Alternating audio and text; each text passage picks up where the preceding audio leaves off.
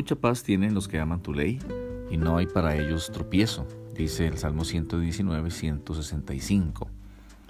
La ciudad de Jerusalén fue conmovida y hubo mucho alboroto en el día que el Señor Jesús entró en ella.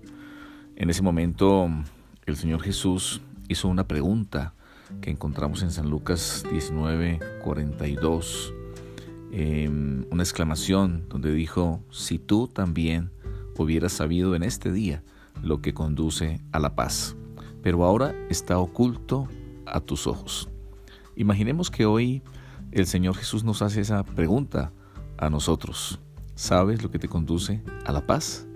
¿Qué responderíamos? Es decir, estamos experimentando ese fruto del Espíritu Santo en nuestra cotidianidad, en las relaciones, en las finanzas, en los pensamientos y en las emociones. La paz está gobernando nuestro presente a pesar de la situación, de las tormentas, a pesar de toda esta crisis que estamos pasando en este momento. Mm, ¿Qué pasó con la ciudad de Jerusalén? ¿Por qué la ciudad de Jerusalén no descubrió, no entendió lo que le podía conducir a la paz? El problema es que sus ojos estaban cegados.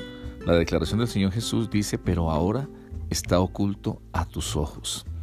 Es tremendo entender que la paz puede estar allí, a nuestra mano, frente a nosotros, y no poder descubrirla, no poder encontrarla, no poder experimentarla, porque podemos estar así como la ciudad de Jerusalén, con nuestros ojos cegados, que esté oculto a nuestros ojos.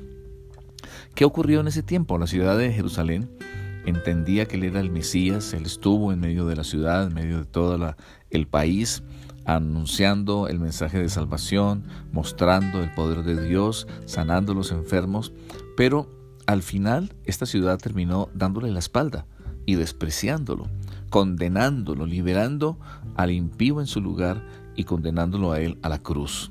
Igualmente, los líderes religiosos, los sacerdotes y los escribas lo odiaban y le temían al Señor Jesús, no solo por su autoridad, sino por el gran poder para hacer milagros y definitivamente para ellos se convirtió en una amenaza, en un problema, porque ellos lamentablemente habían vuelto la fe un negocio, habían reducido la fe a una triste religión. Por ejemplo, en Lucas 9, 45 y 46, dice, y entrando en el templo, comenzó a echar fuera a todos los que vendían y compraban en él, diciéndoles, escrito está, mi casa es casa de oración, mas vosotros la habéis hecho cueva de ladrones. Así que el estado espiritual de todos ellos, de estos religiosos, eh, también lo describe el Señor Jesús en Mateo 23, versículo 37, donde dice, sepulcros blanqueados que por fuera la verdad se muestran hermosos, pero por dentro están llenos de huesos de muertos y de toda inmundicia. Entonces para ti, para mí, hoy la pregunta es, ¿cómo puedo encontrar la paz? ¿Cómo podemos encontrar y experimentar la paz? Debemos ser auténticos, no como estos religiosos de la época del Señor Jesús, que eran hipócritas. Debemos definir nuestras convicciones, no tratar de aparentar. Debemos pedir a Dios en oración que limpie nuestras vidas, volvernos a Él, arrepentirnos, que nos perdone, que Él nos conduzca por el camino del arrepentimiento, que es el que trae la verdadera paz.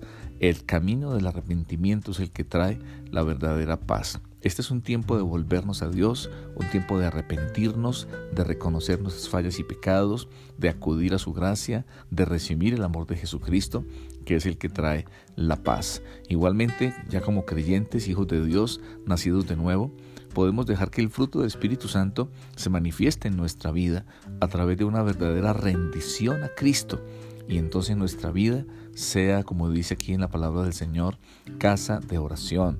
La casa, la vida del creyente es casa de Dios, templo del Espíritu Santo, y Él quiere que sea llamado casa de Dios. Así dice la Escritura, mucha paz tienen los que aman tu ley, y no hay para ellos tropiezo. Que encontremos y experimentemos la verdadera paz en este tiempo y en todo momento y circunstancia.